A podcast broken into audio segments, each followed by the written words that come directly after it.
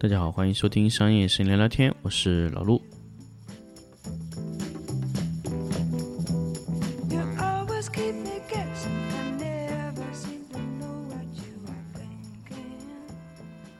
大家好，欢迎收听新的一期商业声音聊聊天。那么这么多天没有更新，那么我们今天来聊一聊关于一个最近在其他城市碰到的一些问题。呃，最近这一这几天呢，去了一些义乌啊，包括一些什么这些城市啊，真的感受很深。包括我再回来看到一些 B 站上面，我发现，呃，现在的灯光系统里面真的是非常非常的奇怪。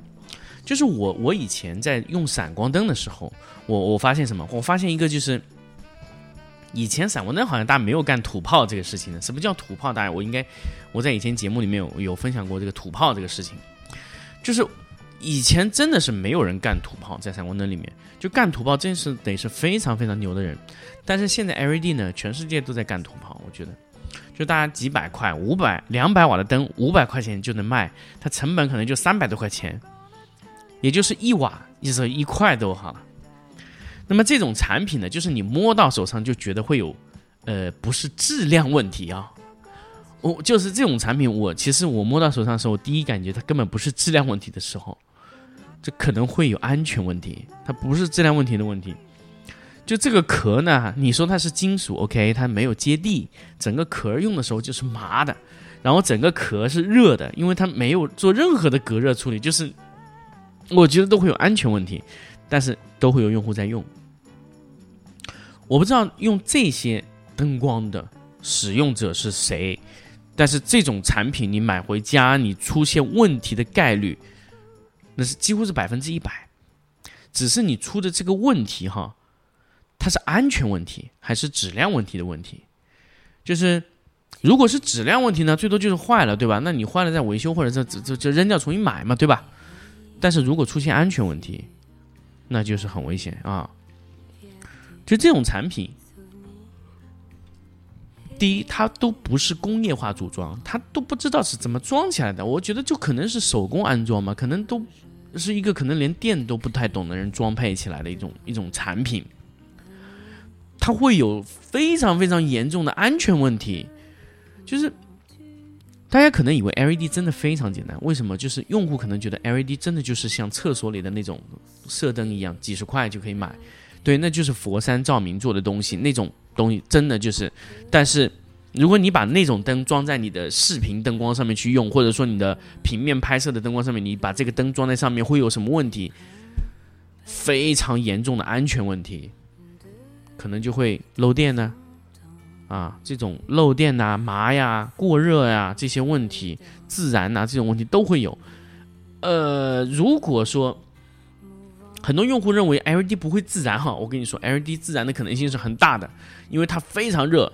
它 LED 呢，如果散热不好的话，两百瓦的灯珠，如果散热器停止工作的话，它可以在三分钟内让灯珠直接升到一百七十多度，三分钟以内。就可以升到一百七十多度。如果散热器停止工作的话，三分钟就可以达到那个温度。那这个温度可以烤化之前所有的东西。如果你的散热没有办法把平均分配的话，这个安全问题可想而知。啊，一般我很少有去去去去去给用户说，哎，这个这个东，但是真的我看非常多的这个情况，就是非常非常多的用户在买这种产品。呃，我只是觉得。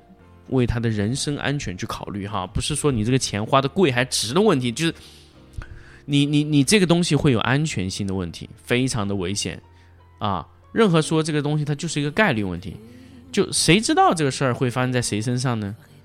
这种东西，首先它三无没有厂牌，你都找不到人，就一旦出现问题就很危险。所以我一直觉得，如果你真的真的觉得它很贵，那你可以买大厂的便宜的版本的产品，至少它有认证，它安全，它不会出问题。你买的最烂，比如说欧宝 U 二精英这种，都比这种好。土炮我是坚决不同意所有用户买的，所以我周围有有使用土炮的一些摄影师，我全部建议他出手了。所以大家如果你们现在还在用到土炮的，基本就是闲鱼上买来的。就就这种情况了，就基本上你你主动也不会去买这种产品，安全性的问题啊，风险都在那里摆着，直接使用风险非常大啊。那么土炮不用，那么 LED 我在其他城市看到什么呢？就是不舍得花钱，不舍得投钱，这是我在其他城市看到的很多的问题。比如说我在义乌看到直播市场，还真的就是非常非常破。它这个灯可能就是从前一家用完了以后再剩下来，这个 LED 呢一看就是四五年的灯了。他说他这个影棚是新开一年的，那可想而知这个灯是哪来的，就是从其他的闲鱼啊或者二手市场收来的。就是我一直在想，是用户真的不舍得买吗？好像我聊下来以后不是，就真的不是，呃，摄影棚他不愿意去投入去买 LED 的产品，就很简单，就是他觉得他不一定挣得到钱。那么现在这个行业内卷，他又不知道他怎么挣 LED，他在不明了的情况，他只能买那些灯，越用越不行，越用越觉得 LED 不是一个正确的方向，但是他没有使用到现今最先进的一些 LED 的技术。这就是我一直在担心的问题，就是你错过了很多。其实可能别人比你多投了一点。当然，大家知道，在器材上的投入，其实真的是在你整体的影棚的投入上是很小的一部分啊。我一直不认为，呃，一个影棚他是不愿意投的哈，因为我指导过的很多影棚，他在付我的这种指导的费用，他都已经远远超过了设备的费用了。啊，我记得我我之前有指导过很多棚，基本上就一年就二十几万、三十几万的指导费用，指导的费用就基本上已经完全 cover 掉他那些设备了。为他不愿为什么不愿意买设备呢？就是首先就很简单，他不不敢确定这个设备投下去他能搞定吗？一般我在进入到介入到这影棚去做的时候，他就会慢慢的去改变。他一开始不愿意投，那后面你发现，哎，这个投投设备是最划算的一种方式啊。你使用高端的 LED、高端的一些系统方案是最好的，甚至我们现在在做的这个方案，就是为大量的摄影师解决一些你钱的问题啊、资金的问题啊，就是在做这个事情。为什么要去抗拒这种东西呢？就是我我发现很多在二三线的城市的这种影棚，就明显发现这个问题，他觉得我不需要，我不需要，我我不可能要的呀。你真的不要，还是你不知道你要不要呢？很多时候，我我在。离开这个影棚之前，我会问问一句话，就是你是真的不需要吗？还是你是因为你不知道你需要，所以你不需要呢？然后这个时候我就给他看到了一些我们现在的方式。他说：“哎，其实我是需要的。”那么，但是他又怕自己搞不定啊，所以，所以有一些影棚哈，我不是有时候就会去做一些地狱炮或者怎么样的，就是有一些影棚它注定它就是吃不到这种红利的。他就只能到最后去争那个呃叫什么红海市场，完全内卷了以后去赚那个钱，就是有一些人、有一些企业、有一些团队，他永远就挣不到那个红利钱，因为他看不见那个优势，他永远在跟着别人做，等到大家都进去了以后，他再杀进去占那个哇红海市场根本挣不到钱那个钱，所以他现在就在在挣那个红海市场钱，下次还是赚那个红海市场的钱，他永远在那个拼杀那个五块十块的，这就是。很可悲的一个地方，但是我也没有劝他嘛，因为确实有一些企业或者有一些影棚，它就是只能挣这种钱，对吧？所以它跑量啊，跑很低的量。但是你在跑量的时候，你要看到你有红利，红利如果挣不到，下一次就是红海卷，疯狂的卷，然后就就就又又又又抱怨说，哎呀，这个市场不好啊，那人家赚的挺好呀，不是市场不好，是你不好。很多时候，很多时候就是我真的舍不得说出这种话，就去跟他们说这个事情，却真的就是不是市场不好，是你不好。但是我在我在尤其在二三线城市，我碰到情况真的是这样，就一直抱怨说：“哎呀，老吴我这个市场不好，是吗？我从其他城市来，他们赚的可香了呢，一个月挣是吧？一百多万，很轻松的。到你这里，一个月连五万块钱都挣不到，很惨。”有些影棚，他一个月五万的流水都没有，就是你不知道该怎么去说。他拍的模式又非常非常老，闪光灯啊，拍这种模式就没有任何先进的东西。模式化拍，十块钱一张，二十块钱一张，八十块钱一张，对吧？你说它卷吗？它会影响那些一线城市的？不会，因为它八十块钱拍出来的东西就是那个水平。而且啊，我我发现很多城市三线的城市也有大的品牌，大的品牌就是什么呢？就是二三十块钱就放在本地拍，高端的全部移到一线拍，有钱轮不到你赚。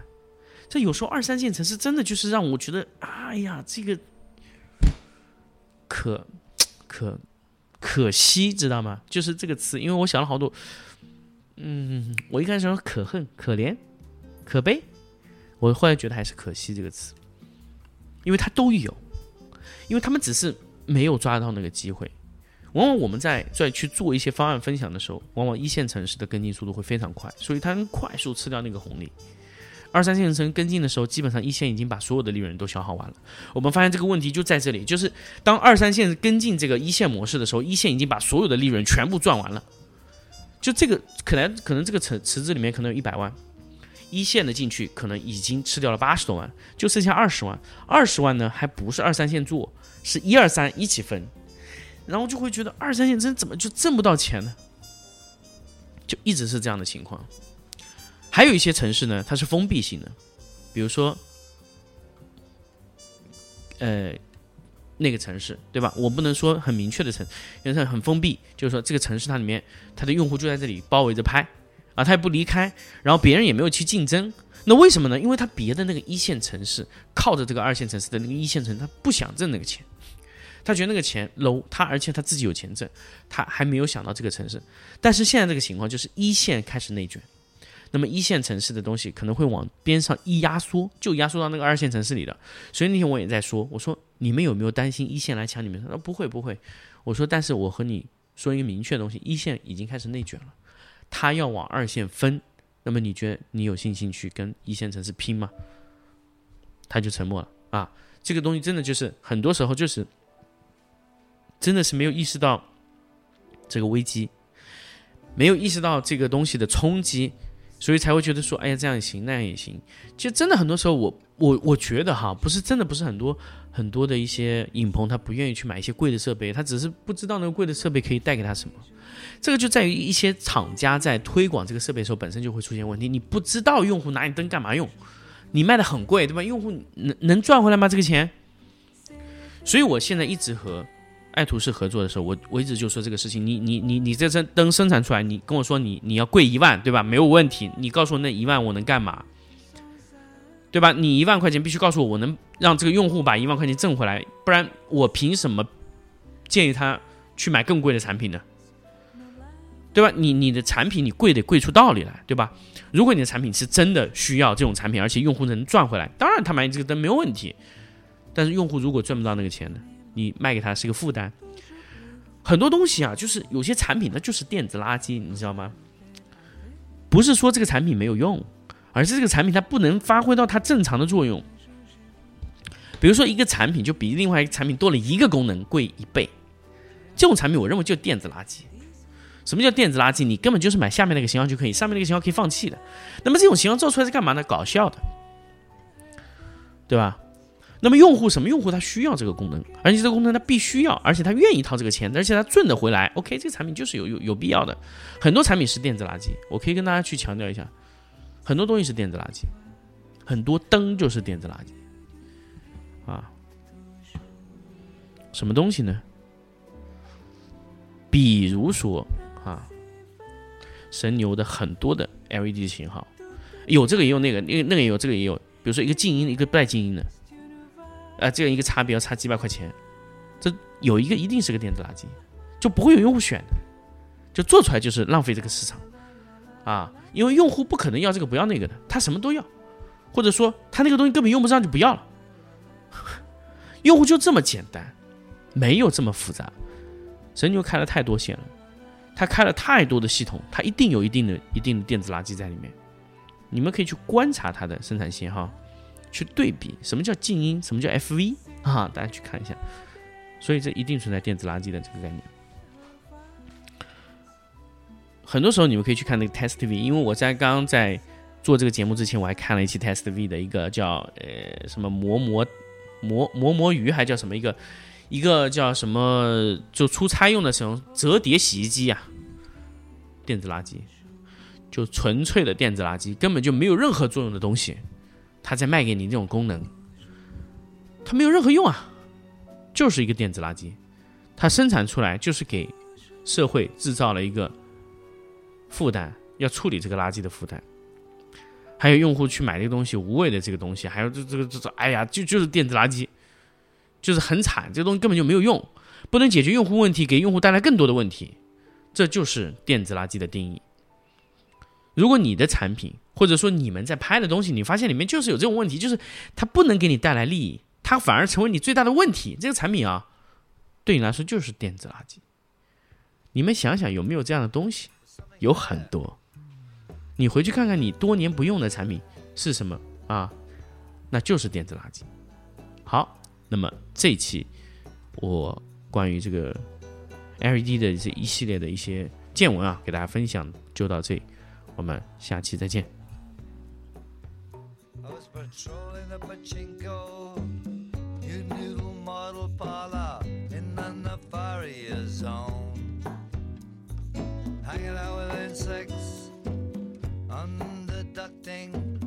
youknowwillinsixthecia was on the phone.